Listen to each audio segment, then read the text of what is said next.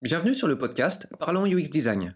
Je suis Thomas Gaudy, UX designer spécialisé en inclusion et accessibilité numérique.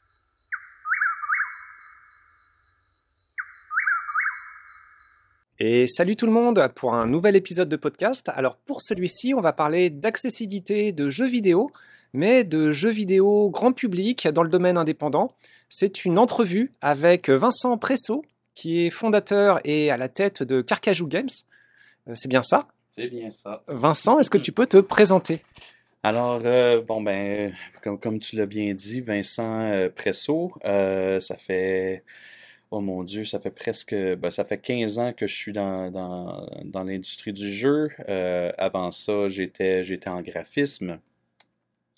Euh, j'ai eu une petite pause entre les deux où j'ai fait le- mon cours en fine cuisine française euh, à l'ITHQ. Que ça a été un petit, un petit crochet, mais c'était, super intéressant. Puis en 2000, euh, 2009, j'ai gradué du campus Ubisoft. Euh, et puis je suis rentré chez Ubisoft. Fait euh, que deux, trois ans là-dessus sur la, sur la, sur la licence Assassin en euh, Assassin's Creed. Ensuite, euh, j'ai été chez, chez Eidos où j'ai travaillé sur Thief, sur Deus Ex, sur Rise of the Tomb Raider. En plus suite de ça, je suis retourné chez, Ubisoft euh, pour euh, travailler sur ce qui deviendrait euh, Assassin's Creed Origins. Et puis en 2016, j'ai fondé mon studio. À ce moment-là, j'avais quand même j'avais des enfants qui étaient en bas âge, j'en ai quatre. Et puis j'avais le goût de j'avais le goût de faire de travailler sur des jeux avec lesquels je pourrais jouer avec mes enfants. Puis bon, je suis animateur de formation. Puis j'étais un peu, euh, disons que j'étais un petit peu tanné de, de, trouver des façons créatives de démembrer des gens. Donc, euh, c'est ça, j'ai parti euh, Carcajou Games pour faire des jeux euh, avec, à, ce moment, à, ce moment-là, là, avec qui je pourrais jouer avec mes enfants. Ben, là, aujourd'hui, mes enfants ont grandi, mais je garde quand même l'idée de vouloir faire des jeux grand public qui sont aussi le fun à jouer qu'ils sont fun à regarder à jouer. Déjà, en tant que euh, joueur voyant, je peux te remercier pour les titres sur lesquels tu as collaboré euh, par le passé. hein. J'ai passé un très bon moment sur Sif. Euh, j'ai adoré les remakes de Tomb Raider par Eidos. C'était vraiment de très bonnes expériences aussi. Euh, tu as fait le parcours rêvé de beaucoup de créateurs indépendants qui peuvent connaître une forme de frustration être dans de grosses organisations et qui ne permettent pas forcément d'exprimer toute la créativité qu'on peut avoir. Donc tu as fondé Carcajou Games. On va parler d'un des projets en particulier qui n'est pas sorti.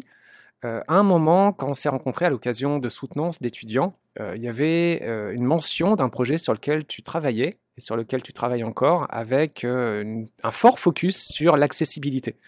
Alors, on peut parler euh, comme tu veux hein, d'autres projets avant ou de celui-ci, c'est un peu comme tu le souhaites. Disons qu'on va faire, on va, on va faire un peu le, le- le- le survol des, des différents projets parce que je pense que ça a eu une incidence sur la- justement la- la- la- les, les différents concepts. Le jeu, le, le jeu au départ s'appelait- c'était One Set. Euh, ce, ce- ce projet-là, il date d'avant même la, con- la, la- la- la fondation de la compagnie. Euh, je pense que mes premières, les premières ébauches, datent de 2012-2013. Euh, je faisais, je faisais énormément de travail là-dessus. Et puis, ce, projet-là a vraiment parti en 2020 quand j'ai eu du financement du FMC euh, en co-développement avec, euh, avec Triple Boris. J'avais déjà fait une demande euh, FMC par le, euh, par le passé, puis que j'avais manqué de quelques points, mais ce qui me manquait, c'était l'équipe, euh, c'était, les programmeurs, c'était l'équipe technique.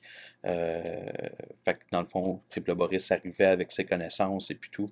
Fait qu'en 2020, c'est un peu, ça a été le, un peu le coup d'envoi. Donc la, la, la compagnie euh, Carcajou a été fondée en 2016, mais je suis vraiment tombé dedans à, à- à temps plein en 2020. Donc, on a eu le financement en, en prototypage. Et puis, il y a eu une période de flottement entre, le prototypage et puis de tomber en production. Euh, à ce moment-là, là, on avait un genre de six mois où il ne pouvait pas se passer quoi que ce soit pour One. Euh, puis là, moi, j'avais commencé à. J'avais, quelques employés. Fait que là, on s'est demandé qu'est-ce que je qu'est-ce qu'on pourrait faire. Et puis, ben là, j'ai regardé mon backlog de, projets, puis là, je me suis dit, ah, il y avait ce projet-là qui, qui, était super intéressant. Puis, bon, avec ce qui est arrivé pendant la pandémie, il y a eu vraiment une. euh, tu sais, les, les, les personnes, des personnes âgées ont, comme, ils l'ont, en début de pandémie, ils l'ont vraiment pas eu facile. Ça a été, ça a été épouvantable. Puis j'avais un projet, j'avais, un, un, petit projet où on jouait. Dans le fond, l'idée, c'était, c'était une petite grand-mère qui essayait de sauver de son foyer de retraite. Puis là, je me suis dit, ben là, tu sais, ça faisait déjà quelques temps que j'avais cette idée-là, mais bon, tu sais, ça, ça, ça donnait pas. Puis là, je trouvais que le, le timing était parfait. Tu sais, il y avait vraiment un, message, tu sais, un message, puis en tout cas, c'était très d'adon. Euh, c'était très d'adon. Fait qu'on a, on a pris ça. En six mois, on a fait un petit jeu mobile qui, présentement, est sorti en soft launch pour ce projet-là, mais là, on est en train de, on est en train de, de remodeler euh, l'expérience et puis on est en train de discuter avec des partenaires pour être capable de pouvoir, de peut-être ressortir, euh, de, pouvoir sortir le jeu euh, sous un, un rebranding, puis on, on risque de changer des, une couple de choses pour ça. Puis, parce que j'ai l'impression, sais, je suis un peu une espèce de, de- d'ultra créatif, mais qui a le goût de faire des affaires un peu différentes. Pendant que tout ça se passait, il y a eu des concours d'innovation, puis il y a eu, la- montée de la réalité virtuelle, puis c'est toutes des choses qui me, titillaient un peu, puis je me suis dit, puis ça c'était drôle, parce que ça c'était dans, le temps où j'étais chez, euh, Ubisoft, puis je me disais, ça serait quoi un jeu si on était capable d'enlever un sens complet, puis de mettre l'emphase sur d'autres. Puis bon, est arrivée l'idée de, Gut Instinct, qui se trouve être euh, un jeu VR où, puis là on tombe dans, dans, l'accessibilité.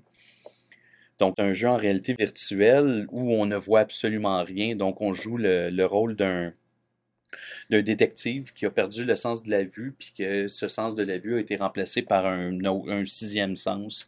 Euh, bon, puis ce, sixième sens-là, c'est celui d'être capable de, de ressentir euh, les, les choses alentour de lui, que ce soit des indices, que ce soit bon, toutes sortes de choses. Euh, avec l'idée, avec ce projet-là, c'était vraiment ça. C'était d'enlever complètement le sens de la vue. On parle de jeux vidéo, De jeux numériques hein, aussi, euh, dans certaines euh, circonstances. Le jeu vidéo, c'est le terme qu'on garde parce qu'il est plus populaire. C'est vrai, puis on pourrait, on pourrait en discuter longtemps. euh, je trouve que des fois, ce jeu, ce, ce, ce, terme-là de, de jeu vidéo est presque vu négativement, je trouve. J'ai l'impression que ça l'a, ça l'a, ça l'a gardé l'étiquette d'enfantin un peu. Puis pourtant, je trouve qu'il y a plein de choses qu'on peut faire. Puis on le voit là, que le, le médium est en train de maturer, puis on n'est pas. Euh, Bon, il y a encore beaucoup de choses à faire, je- je- j'en conviens, mais je pense que tu sais, on le voit des, on voit des expériences euh, lu- vidéoludiques, on va dire. Il y a des termes qui vont s'inventer, je pense. Tiens, dans le domaine de la BD nord-américaine, euh, on parle bah, de bande dessinée, on parle de comic books, mais euh, dès l'instant que ça devient euh, euh, avec plusieurs sens de lecture, on peut parler de visual novel. Oui, tout à fait. Fait que, euh, puis je pense qu'il y a encore beaucoup de choses, mais il y a encore beaucoup de choses à défricher, puis je pense que l'idée, l'idée de Gut Instinct, c'était vraiment ça, c'était de, de- d'enlever ce sur quoi on se base souvent pour essayer de trouver quelque chose qui reste quand même interactif, mais qui focus sur un autre, sur un autre sens, ben, ou plusieurs autres sens. Donc, euh, c'est un peu là où on était, on, essaye, on a été finaliste pour un programme, pour euh, un programme d'innovation avec ça. Euh, en fait, c'est arrivé à deux reprises. On a été finaliste pour, ouais, pour deux, deux prix pour ça. On n'a rien gagné, mais bon, c'est pas grave. Le fait d'être, le, fait d'avoir été choisi comme finaliste, pour moi, c'était déjà énorme. C'est déjà une très bonne reconnaissance. Évidemment, euh, c'est toujours dur d'arriver deuxième parce qu'on se dit mince, j'ai raté euh, la, marche suprême du podium, mais, c'est déjà quelque chose de très très bien qui peut être publicisé. Oui, ben, puis, tu sais, je me dis, à un moment donné, à force d'essayer, euh, on va finir par finir, ça, ça va finir par voir le jour, ce, projet-là. Là, il y a beaucoup, tu sais, c'est ça, il y a beaucoup d'intérêt, mais les gens sont très, sont, sont, on, on- on- c'est drôle à dire, ont de la misère à visualiser le projet. Donc, euh, euh, fait que, on va être au- j'imagine qu'à un moment donné, on va trouver du financement, mais avant de, de pouvoir avoir du financement, il va falloir autofinancer une partie pour être capable de, de montrer là, ce, ce qu'on voudrait, euh, ce, ce qu'on veut pousser. Là. Mais ça, cette question du financement, elle est, elle est fascinante parce qu'on a beaucoup euh, de personnes dans notre communauté qui se posent la question de pourquoi l'industrie du jeu vidéo ne produit pas plus de jeux accessibles Les mécanismes, on les connaît, ils ne sont pas forcément très complexes. Et tu es dans l'industrie, tu as le désir de produire un titre accessible, euh, original, euh, tout à fait réalisable. Euh, tu m'as montré un prototype, je ne décrirai pas le contenu, mais c'est tout à fait convaincant. Et, puis, tu rencontres des embûches. C'est intéressant parce que notre communauté, elle ne se rend pas compte des embûches que tu peux rencontrer on est dans un milieu où j'ai l'impression que puis je, je veux pas généraliser parce que je, vois qu'il y a des initiatives qui se prennent puis de plus en plus sur l'accessibilité. J'ai l'impression que c'est plus comme une, seconde pensée. C'est qu'on va faire notre jeu, puis après ça, on va faire les options d'accessibilité. Si on veut vraiment que ça fonctionne, on n'a comme pas le choix de déjà penser ça à l'avance. Euh, parce que ça a des, souvent, ça peut avoir de sérieuses implications. Fait que j'imagine qu'il y en a plusieurs, qu'il y a plusieurs projets que ben c'est juste trop compliqué ou c'est juste trop c'est trop long puis c'est plate à dire mais tu sais des jeux ça prend du temps, ça coûte cher. Fait que le plus vite c'est sorti, le plus vite ça commence à générer des revenus. Fait que tu sais de repousser une sortie de tu d'un mois, deux mois, trois mois, quatre mois pour mettre certaines options d'accessibilité, ben ça peut prendre du temps parce que ça veut dire retourner en arrière, changer des choses. Fait que des fois, c'est juste c'est plate à dire, mais pour, certains, c'est juste que ça vaut ça vaut pas la chandelle. Je veux dire, le, fait que tant qu'à faire, ben, comme on fait juste dire, bon, ben, on les, je veux dire, on, on, les mettra pas parce que de toute façon, ça va nous coûter très cher, puis cet, argent-là, on le reverra pas. Est-ce que l'investissement vaut ce que ce que ce qu'on va en avoir en retour. la réponse souvent elle est non. Là, c'est important de préciser que c'est pas ton point de vue, hein. c'est souvent le point de vue, je pense, des publishers. Ben, je me fais un peu la, je me fais l'avocat du diable, puis mais puis ça se peut, ça se peut que ça arrive, puis que je sois confronté à ça, puis que je prenne la mauvaise, ben la mauvaise qu'elle soit bonne ou qu'elle soit mauvaise, je sais pas, là, mais de prendre la décision de pas faire telle chose parce que j'ai pas les moyens de passer trop de temps là-dessus. Je c'est pour ça qu'on essaie de faire des petits prototypes. Mais tu sais, déjà des prototypes qui sont orientés, parce que je pense que toute la, tout le design du jeu va, va se rabattre là-dessus. Fait que si je, si je prends pas ces décisions-là maintenant, ben je pourrais quand le jeu va être terminé, je pourrais pas les prendre ces décisions-là parce que ça aura une trop grande incidence. Fait que ça serait quasiment de recommencer le projet. Puis c'est ça que je, me dis, au moins, ben, je prends ces décisions pour ces, choses-là, sachant très bien, ça se peut qu'à la fin, ben, je me dise, ah, il y avait, on aurait pu faire telle, telle, telle autre chose, mais ça, ça sera pour un prochain projet parce que on pourrait pas comment, on pourrait pas repartir de zéro.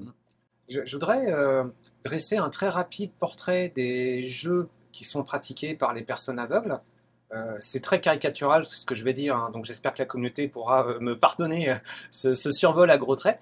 On va dire que d'une part, il y a des jeux qui ont été conçus pour être accessibles dès le début, et majoritairement, ce sont des jeux à petit budget, faits par des gens qui sont soit bénévoles, soit pas payés, soit voilà, en, en, complément sur leur boulot. Il y a quelques compagnies professionnelles, il y en a quand même quelques-unes, une compagnie en particulier italienne qui produit régulièrement des jeux narratifs euh, de très très bonne qualité. Bon. Et puis, d'autre part, à l'autre bout du spectre, on a euh, des jeux grand public non accessibles. Et puis, c'est des expériences de jeu totalement différentes. il se trouve que pour beaucoup de joueurs et joueuses non-voyantes, en fait, ce qu'ils ont envie de jouer, c'est des jeux qui permettent de partager une culture commune avec les amis, avec la famille. Ils ont envie de jouer aux jeux inaccessibles, grand public. Et ils manquent pas forcément grand-chose euh, ça peut être juste un petit bruitage, par exemple. Il n'y a pas très longtemps, quelqu'un me disait, tiens, dans les Mario, en fait, juste avoir une sensation, un bruitage de collision quand le personnage heurte un mur, ça rendrait le jeu euh, quasi accessible. Il un peu d'apprentissage, mais ça, ça, ça, ferait toute la différence. Un bruitage, c'est quasiment un dollar, en fait, euh, comme budget. C'est vrai. Ben, tu sais, il y en a, c'est ça, c'est ce que je disais tantôt. Il y, y a quand même des bonnes, des, des, tu sais, on, on parlait euh, off-cam, on parlait de, de Mortal Kombat, euh, tu sais, qui a fait vraiment un gros travail. Euh, là, j'ai pas joué au nouveau, mais que l'autre, celui d'avant, tous, tous les menus étaient, je veux dire, je pense qu'il y avait quelque chose de très, très, très, très, euh, très intéressant pour, pour ce qui, est- ce qui était de l'accessibilité. Euh, il y a The Last of Us 2 aussi qui a fait, euh, qui a fait, de beaucoup, de, qui a fait beaucoup de parler de lui pour ses options de, de- de- d'accessibilité. Fait que, de, de dire que les gros studios, je je- mais encore une fois, d'un d'un côté ou de l'autre, on peut pas généraliser.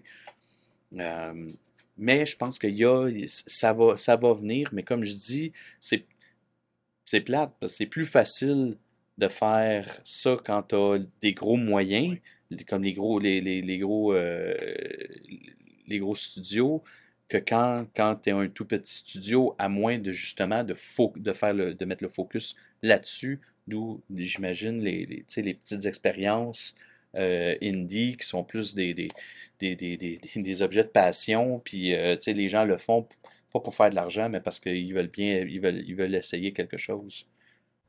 Et dans, ces conditions, euh, je ne voudrais pas t'amener à dévoiler euh, les, recettes de ton jeu euh, de God Instinct que tu m'as présenté tout à l'heure. Est-ce que tu peux le présenter quand même à très gros traits, des choses que tu peux partager? OK. Gut Instinct est un jeu où on suit les traces d'un, détective qui a perdu le sens de la vue, puis qui l'a remplacé par un, sixième sens. Donc, pour ce projet-là, on avait, on, voulait ca- carrément enlever euh, tout, ce, qui était euh, visuel, mais garder quand même un jeu, quand même un jeu 3D. L'idée au départ, c'était d'en faire un jeu VR. Donc, un, un espèce de mélange entre un, un escape room et puis un jeu RPG, dans le sens où il y avait plusieurs endroits. On voulait, on voulait faire quelque chose qui était vraiment avec, encore une fois, un jeu qui était ambitieux, mais on pourrait le faire sans voir absolument, sans qu'il y ait aucun élément visuel. Donc, on voulait mettre le- le- l'emphase sur euh, l'aspect sonore, l'aspect level design, parce qu'on voulait, voulait quelque chose où on pouvait vraiment se promener dans l'espace et puis trouver des façons différentes de ramasser des, des, in- des indices ou de parler avec des, des, euh, avec des, des, des, des, des personnages, euh, mais d'avoir quand même une idée, avoir quand même une, une, une histoire, avoir quelque chose de narratif qui- qu'on pourrait vraiment, là, euh, tu sais, vraiment comme une enquête, tout simplement. Des jeux d'enquête à petit budget en même temps remarquables, euh, il y en a quelques-uns. Alors je parle pas de jeux accessibles, je pense notamment à Frog Detective. C'est un jeu indépendant. Euh, Connais-tu celui-ci? Ça me dit rien. Bon, euh, bah, il n'est pas forcément très très connu en fait. C'est un cadeau fait par un ami, je ne le connaissais pas auparavant. Merci Jonathan. Donc Frog Detective, en fait, ce qui est intéressant, c'est un jeu d'en- d'enquête. On, on incarne une grenouille et puis on va résoudre euh, bah, une petite énigme qui est souvent un peu farfelue. Euh, ce qui est intéressant, c'est que ça se passe quasiment en huis clos. Euh, en général, il y a 3-4 salles maximales, maximum. Euh, il y a 6-7 PNJ peut-être. Il y a euh, une toute petite poignée d'objets à ramasser. Euh, L'architecture, l'arborescence des, dialogues, elle est vraiment pas, elle semble pas renversante. La durée de vie du jeu, c'est assez court, et pourtant, malgré le style low poly très très simple, ça fait une expérience mémorable parce que c'est agréable à jouer, les personnages sont mignons, la situation est marquante, elle est originale, et donc ça montre déjà qu'on peut avoir un jeu d'enquête à petit budget, marquant et très efficace. Ben, je, vais, je vais le prendre en note parce que je vais aller regarder, je, je vais regarder ça avec, euh, avec grand intérêt. Je te l'envoie aussi tout à l'heure. Parfait. Et euh, donc, ajouter des mécanismes d'accessibilité sur un jeu comme ça, bah, ça, ça montre que euh, bah, Frog Detective, c'est un succès, en fait. C'est un jeu à épisodes. Ils ont fait une première tentative euh, qui a suffisamment bien marché pour qu'il y ait un épisode 2. Et puis là, il y a une annonce pour un épisode 3. Donc euh, voilà, un jeu à très petit budget trouve suffisamment un public pour euh, que ça, ça marche, en fait. Donc on, peut... euh, il y, a, y a déjà une preuve, en fait, il y a des antécédents. Ben, tant, tant mieux. Puis ça, je veux dire, c'est le genre de choses que, que je suis super content d'entendre parce que ça veut dire qu'en quelque part, il y a quelque. Ce que, j'ai en tête, va, je pense, va fonctionner. Euh, puis là, de, de, de, de- d'aller mettre par-dessus ce- cette espèce de couche de, de, de, films noirs ou sans, euh, sans faire de mauvais jeu de mots. Là. Euh, parce que ça, c'était, on en avait parlé aussi. Le, le jeu, le, jeu se trouve à être un peu de se passer dans les années, années 50. Fait qu'on peut déjà, même en gardant, en fermant les yeux, on, est, on peut déjà se faire une idée. Euh, puis avec, le, avec l'ambiance sonore, je pense que c'était quelque chose de super intéressant. Puis là, de, avec le genre de gameplay que tu, que tu mentionnes avec Frog Detective, je pense que ça marcherait super bien. Euh, je t'enverrai ces références et tu verras, c'est vraiment très, inspirant ce qu'ils ont fait euh, comme travail. Alors, ce qui est intéressant dans ta démarche, euh, à Carcajou Games, vous n'êtes pas spécialisé dans la conception de jeux accessibles. vous faites plusieurs jeux, mais en même temps, vous vous donnez la possibilité d'expérimenter dans plusieurs directions. Puis, une question que pourraient peut-être se poser certaines personnes de notre communauté, pourquoi ne pas chercher à essayer de rendre tous vos jeux un petit peu plus accessible, sans forcément viser une accessibilité parfaite, mais juste à penser à deux trois bruitages qui rendraient euh, euh, l'interactivité peut-être plus compréhensible. Ben, idéalement, je pense qu'il y a quelque chose de le fait de le faire, je veux dire, d'y avoir pensé pour, euh, pour Gut Instinct, ben, me fait penser que peut-être j'aurais peut-être j'aurais dû le faire pour, pour d'autres pour les autres projets tu sais, quand tu quand, quand as le focus sur quelque chose, ben tu y penses pas nécessairement. Puis là, ben là, avec le jeu, avec, euh, euh, avec Rose, euh, qui se trouve être un jeu, tu sais, au départ, un jeu mobile, je, je pense pas que c'était le, le, tout l'aspect sonore avait été pensé, tu sais, vraiment mis de côté. Fait que je ne sais pas jusqu'à quel point ça aurait pu, ça aurait pu fonctionner. Même chose pour One Settle.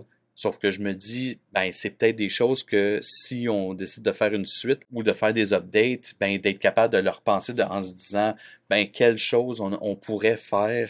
Tu comme je te disais au début, tu les projets sont beaucoup trop avancés présentement pour, y aller en profondeur, mais il y a quand même des choses qu'on va être, qu'on, pourrait peut-être essayer de faire, on va voir comment, comment Gut Instinct va, va aller. C'est sûr qu'on va apprendre de nos, autant de nos erreurs que il y a des choses qu'on va dire Ah, ça, ça c'est super intéressant. Moi, j'ai l'impression que nos prochains les jeux qui vont suivre vont sûrement être teintés de ça. Ça n'a pas forcément besoin d'être très complexe. Et puis, euh, tu m'expliquais qu'il y avait un positionnement de la part de publishers qui était assez fréquent, c'est qu'ils se disent est-ce que ça vaut vraiment l'effort? Ça peut coûter beaucoup d'argent, mais euh, les joueurs et joueuses aveugles, c'est une niche.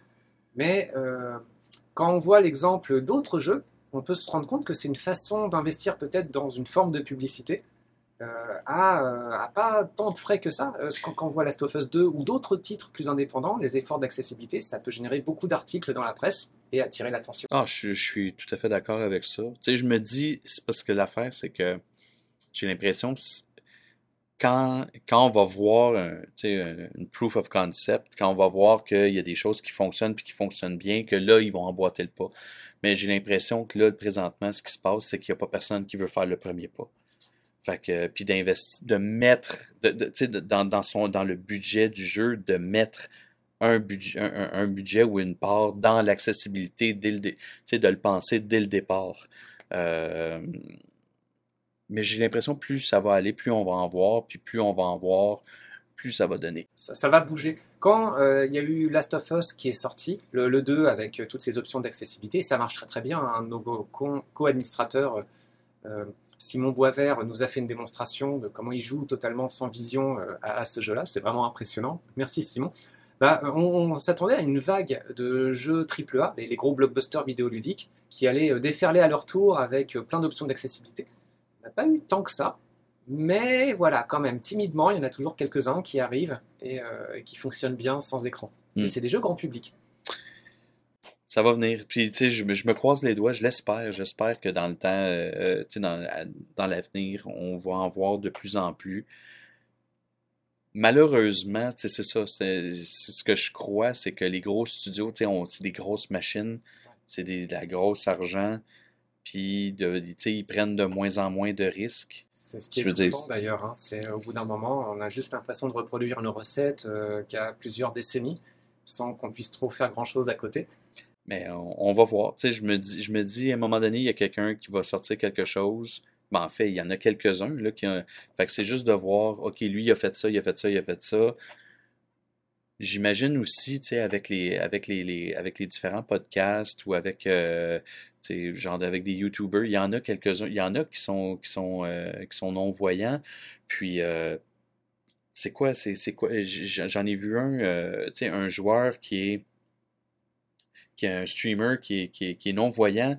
Puis je pense qu'il joue, il a, gagné un, ah là, je veux pas dire n'importe quoi, là, mais il me semble que c'est à Street Fighter, euh, Street Fighter 6, qui a gagné, il a gagné un, il a gagné un, tournoi, puis il a joué, il a joué contre un voyant, puis il a quand, il a quand même gagné. Fait que, j'imagine que il va avoir, il va y en avoir des choses comme ça qui vont arriver, des gens, et on va, on va voir des gens qui sont non-voyants, qui jouent à certains jeux, ça risque d'attirer, puis peut-être que, tu sais, il y a des, il y a des, il y a des, il y a des, des, des, des, euh, des options d'accessibilité qui vont, qui vont découler de ça. Je veux dire, il y a des, je pense, je- encore une fois, on voit de plus en plus, il y a des manettes euh, qui sont faites, puis qui sont faites comme séparées, où il y a des, claviers qui commencent à être faits pour, euh, pour, essayer d'augmenter le niveau d'accessibilité.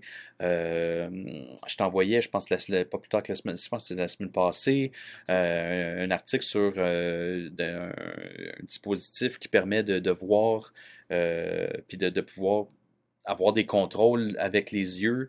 Euh, fait que, tu sais, ça aussi, mais là, ça reste encore très expérimental, mais à un moment donné, on, j'ose espérer que, il va y avoir un, un- débouché commercial pour ça. Mais tu sais, malheureusement, ça reste que c'est pas la majorité. Fait j'imagine qu'il y en a qui disent, comme je disais tout à l'heure, ils vont toujours, ça va toujours être une question de coût-bénéfice. Est-ce que de mettre, de mettre autant, tu autant d'argent va, va- est-ce que ça va, est-ce qu'on va le voir en dollars en fait, est-ce que ça va être un gain de vente? C'est pour ça que je dis, tu si les décisions sont prises au tout début, puis sont à l'intérieur, tu ces décisions-là sont prises, tu de façon, euh, in- je veux pas dire, pas intuitive, mais je veux dire, c'est, c'est, c'est déjà, c'est de- oui, natu- naturel, ben, ça coûte pas plus cher parce que c'est déjà pensé en fonction de. Mais c'est ça, c'est que ça peut, souvent, c'est quand c'est pensé par à la fin, ben, c'est là qu'il y a des coûts supplémentaires qui, qui, viennent se rattacher. Le projet God Instinct, actuellement, euh, son évolution, ça dépend beaucoup euh, de la relation avec euh, d'autres publishers pour d'autres projets. Comment est-ce qu'on peut se renseigner sur l'évolution de ce projet? Euh, pour l'instant, ben, c'est parce que pour l'instant, il il- c'est vraiment développé à l'interne, puis il n'y a pas, pas grand-chose qui sort. euh, on n'est pas encore satisfait. Euh, j'imagine que, s'il y a des gens qui sont intéressés, ben, ils peuvent aller sur le site de, de Carcajou Games. Il y a un onglet. Si on voit un, plus grand intérêt, on trouvera une, façon de créer une page dédiée pour ça, ou, euh, ou, ou un Discord, ou je sais pas trop. On verra. euh, C'est- comme les projets en fait euh, qui commencent à être développés, qui ont des prototypes, mais qui ont besoin d'un petit peu de support encore additionnel pour pouvoir appara- apparaître sur les réseaux sociaux et les sites web. Ben, tu sais, je me dis, je me dis encore une fois, tu sais, lorsque je vais être devant un publisher ou quelque chose, puis je vais présenter ce projet-là, ben, tu sais, si je dis, ben, tu sais, non, c'est pas, euh, sais, je- on, on, on vise pas de vendre 4 millions de copies, mais il y a une, y a des gens qui sont intéressés, puis bon, ben, tu sais, X, Y, Z, je veux dire, on- ça, c'est sûr, ça peut devenir un argument de vente. Encore une fois, ben, si ça, ça marche pas, moi, je pense que ce projet-là, il, il me, ben, pas je pense, ce projet-là me tient à cœur. Il va, on va, il va sortir à un moment donné. Comment, quand, ça, ça, reste à, ça, reste à voir. Bah, déjà, c'est très très bien parce que tu as à cœur l'accessibilité de tes projets. Euh, Il y en a un en particulier sur lequel tu veux mettre encore plus d'efforts. Ça va devenir de plus en plus naturel d'en mettre dans euh, des projets à venir. Donc euh, vraiment merci. On espère très fort qu'il y ait de plus en plus euh, de studios qui aient les mêmes démarches parce que ça va permettre de contribuer euh, plus d'accessibilité dans les jeux. Et puis, Ben, je le souhaite. Est-ce qu'il y a une dernière chose que tu aimerais ajouter par rapport à Carcajou Games, tes projets, toi? Comme tu veux, question ouverte. Écoute, euh, tu sais, j'irai pas là. Tu sais, je veux dire, on, on espère vivre, on espère être là le plus longtemps possible parce que je pense qu'on on, on- apporte quelque chose de différent dans, dans, dans, dans l'écosystème. Euh, après ça, c'est plate, mais c'est toujours une question d'argent, c'est toujours une question de financement. Fait qu'on on, on va voir. Il suffit juste d'avoir un bon, euh, un, un- un projet qui, qui, marche bien, qui permet aux autres de prendre leur envol, puis ben, Gut Instinct n'est pas très loin en arrière. Merci Vincent. Hey, ça fait plaisir. Merci beaucoup Thomas.